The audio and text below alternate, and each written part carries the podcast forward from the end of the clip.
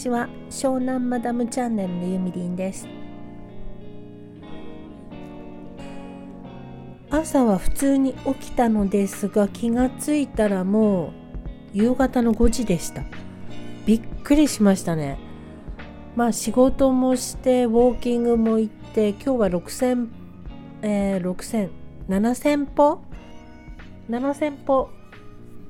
歩いたんですけどとにかく気がついたら夕方になってました。でそれからお買い物に行ってきたのですがちょっと気がついたことがあったのでちょっとそのお話だけしようかなと思って今録音しています。えっ、ー、と私はですね先週の土曜日に転んで自転車で転んで目にものすごい青あざができていましてでサングラスをしなければ絶対にお外に出れない外に出れないほどのあざなんですね。でお買い物に行く時はですねえー、っとこれがめんどくさいんですよ。サングラスをしてでスタンド FM とか音楽を聴くのでイヤホンするでしょ？でマスクをするでしょ？それで出かけてですね。でスーパーマーケットなどに着いたら、えー、まあお買い物中はサングラスでもいいんですけどお支払いの時に私はあの PayPay をメインに使ってるんですけど最近。バーコードじゃなくて自分で金額を打ってそれを店員さんに見せるタイプのやり方なんですね。私のいつも通っているスーパーは。その時にサングラスだとあの視力が悪いのでキーボードキーボードっていうかあの点キーが押せないんですよね。ちょっと危なっかしくって。でそこで眼鏡かけ直すのに、えっと、マスクとイヤホンの順番がなんかわけわかんないことになってるともうこんがらかっちゃったりしてでサングラス外して眼鏡かけてでポンポンポンと金額打ってでまた目のあざがもう恥ずかしいからすぐサングラスしてってでその時にまたマスクとえーと、イヤホンとしてって。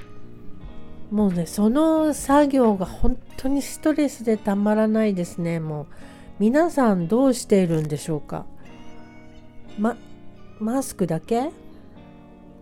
メガネの人どうしてるの？メガネをしてコンタクトメガネをしてで音楽も聴く人って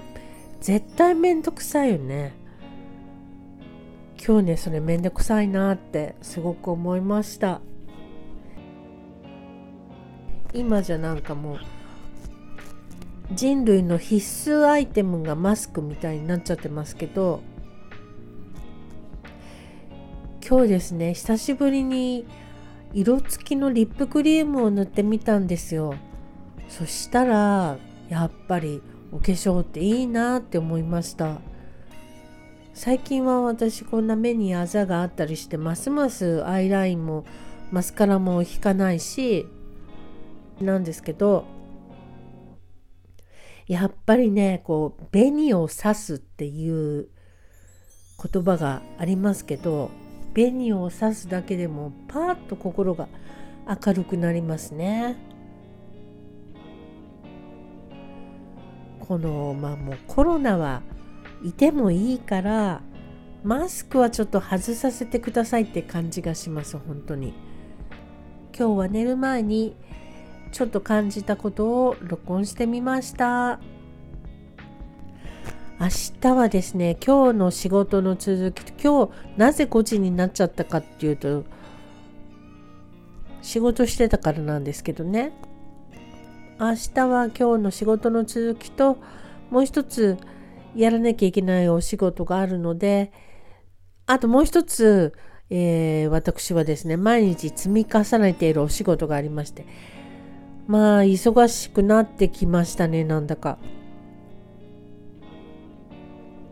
でも忙しいっていうのはありがたいことです。